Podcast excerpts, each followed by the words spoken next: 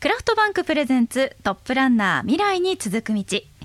今日は福島県須賀川市にありますウルトラ FM のスタジオに須賀川商工会議所会頭の菊池大輔さんをお迎えしてお送りしています。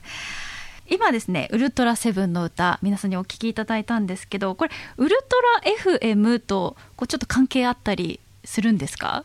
まあこの曲を、えー、さあ何ていう曲名にしようかって言った時も時間もないぐらいにあ絶対にもうウルトラ FM だっていうで行くぞと。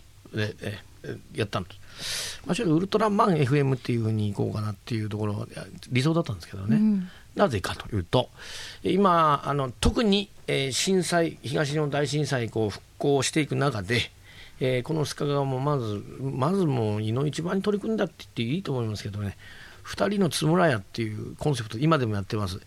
えー、1人は1964年東京オリンピックマラソン銅メダリスト津村幸喜選手ね。でもう1人、えー、ゴジラウルトラマンの生みの親です。特撮の神様津村英二監督の出身地でございます、うん、で結局復興の時にやっぱなんていうと子供とかもねみんなあのこう、うん、やっぱ暗くなっちゃうんだっていう時にやっぱそのウルトラマンっていうその、この地球をねやっぱ救うわけですから。でこの震災から救うって言ったらもうこれしかないわけですよ。うん。ねえー、それでねまあ本当はウルトラマン FM ってやりたかったんですけどなかなかねこれなかなか判権で難しい。権利が、えー、難しいんですよこれは。えーえー、でウルトラというところで切ればこれあのドイツ語なんだね。まあなんですか英語でスーパーとか、はい、そういうことでスーパーマンみたいなもんですからウルトラマンってうん、でドイツ語なんですよ。でウルトラできれば言葉ですから。うん、でこれだったらいいですかね？ということでまあプロダクションさんで、まあえー、渋谷で直談判しましてね、はい、でそれが結構ですと、うん、いうことで。でマークもね、あのー、ロゴね。実はね、えーと、本当はねあの初代ウルトラマンの流星のバッジってんですよ。でねそのいわゆるこうアンテナが出てねこう無線できるんです。流星のバッジ多分皆さんあのあの分かると思います。ウルトラマン胸につけてるバッジそう胸につけてる。マークは流星のその流星のバッジそれねアンテナですから。はい。あの流星のバッジって。ででアンテナ出るんですよ。その部分。でこれ使っちゃだめですかねって言ったんですよ。そしたらねさすがにそれはもうあのダメですと。いうことになりましてまあうちのそのまあネットでちょっと調べてもらえばまあ丸いところにちょっとまあ電波っていうかね入ってるって感じなんですがこれはあのあれですあの、えっと、胸のカラータイマーでそれを意識してでそこにまあ U を入れてっていうことでね。で、まあ、あのマークになったそれがウルトラ FM さんのあのマークなんですね。もうもう名前はもうウルトラしかないと。で、えー、震災後にですねまずはまあ須賀川市もいろいろとねあのウルトラマン戦略行ったんですで、えー、震災からどのぐらいだったかな、4、5年後ぐらいに、まずは今、このてってってあります、町の大通りあるんですけど、まあ、駅からね、えー、ずっとこの一直線に、まずウルトラマンと怪獣が立ってます、えー、ウルトラは6兄弟。このてっての中にもいますし、あとは福島空港、まあ、二日川にありますけども、まあ、ここにもウルトラマンいます、あと市役所にもいましてね、でまずそこから始まって。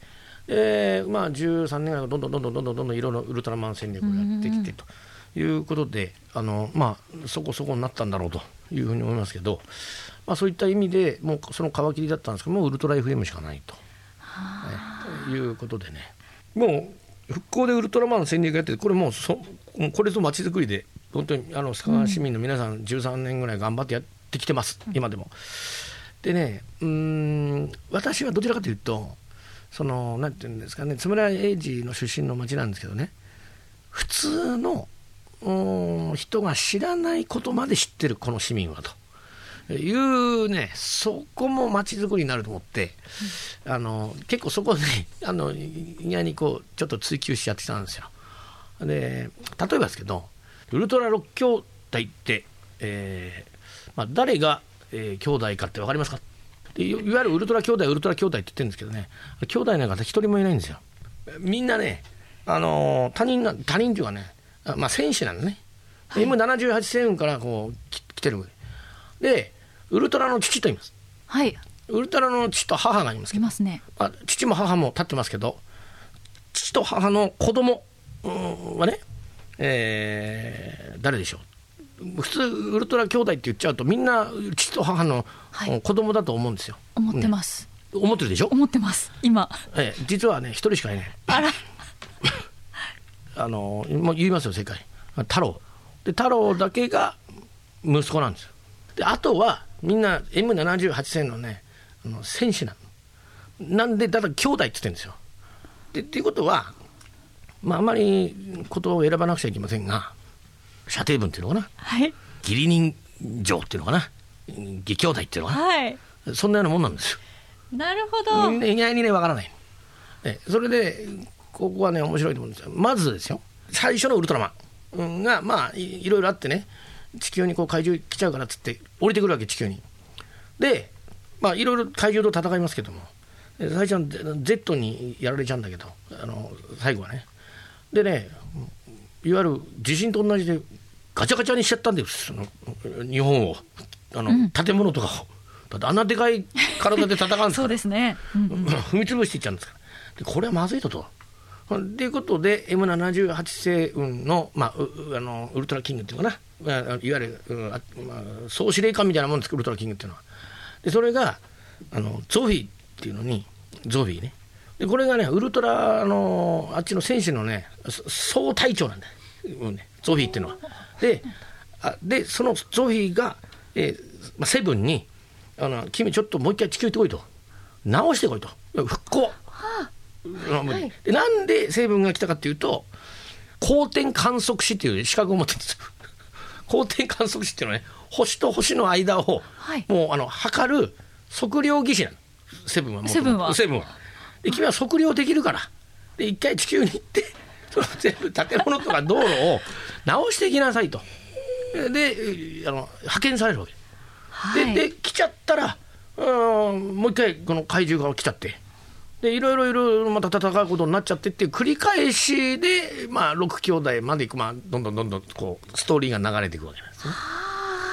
うん、直しに来てたんですね。そうです。あの光点観測士そんな資格をお持ちだとは。でそうそうなんですよ。そうなんです。ええ。でねこれ須賀川もですねもしあのお聞きの皆さん一度須賀川に来ていただいて、もう意外にねただ立ってるんじゃないんです。このウルトラマン。も。はい。ええ、あの怪獣もねただ立ってるわけじゃない。んで怪獣の立ってる向きとウルトラマンの向きがですね当時戦った方向で目を合わせてるっていう設置の仕方にしてるでそれと一番ですねこれ須賀川市民の人も知ってる人少ないんじゃないかと思うんですけどね。ウルトラの母が、ええーあの駅の近くにですね公立岩瀬病院ってあるんですよ。ええでこの公立岩瀬病院がね地震でねもうめった全部潰れちゃったんですけど。でねその公立岩瀬病院の入り口に母は立ってるんです。はい。でその母はその公立岩瀬病院を向いてるんです。向いてる。なぜかというとこの、ま、母はですねあのー看護師なんですよ。ええ看護師なんです。そうなんですか。でウルトラ、まあ、父、はい。まあ、旦那ですね。はい。それで、あのー旦那がね昔選手の時にあの足骨折しちゃってそのその母の病院に入ったの。あの緊急で運ばれて、はい。それでその担当看護師が、まあ、母だったわけ。でその骨折をどう治したかって言ったらえっとねマザー光線かな。なななんとか光線ってあるんですよ、母の手をねこう胸の前でこうバッテンさせて、はい。でピャーってこうあの出るんです光線が。うん、でそうするとたちまちその父の足は治ってしまった。でこれで惚れちゃったの。は母に。